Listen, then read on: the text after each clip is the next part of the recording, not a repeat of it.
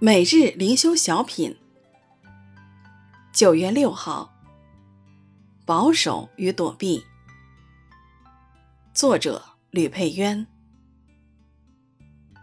提摩太呀，你要保守所托付你的，躲避世俗的虚谈和那敌真道、似是而非的学问。提摩太前书六章二十节，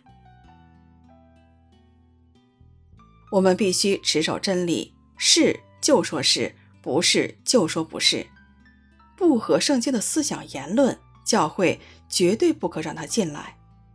神所不喜悦的思想言语，我们要躲避它，否则不能跟随基督。保罗讲得很清楚，你要保守所托付你的，就一定要躲避、放弃、抵挡那敌真道、似是而非的学问和世俗的虚谈。弟兄姐妹。不要浪费时间，异端连听都不用听，除非你要帮助被他迷惑的人。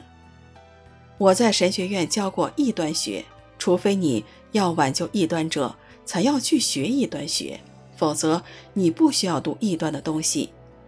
耶和华见证人，摩门教发单张给你，你要丢到垃圾桶，连看都不用看。保罗把邪书拿来用火焚烧了。不正是理所当然吗？你千万要小心邪书，不要说我先看一看这邪书，恐怕你一看就中毒上瘾了。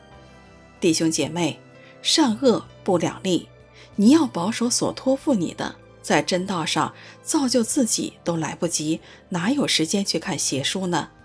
要躲避世人所追求的世俗虚谈和似是而非、敌真道的学问。提摩太呀，你要保守所托付你的，躲避世俗的虚谈和那敌真道、似是而非的学问。提摩太前书六章二十节。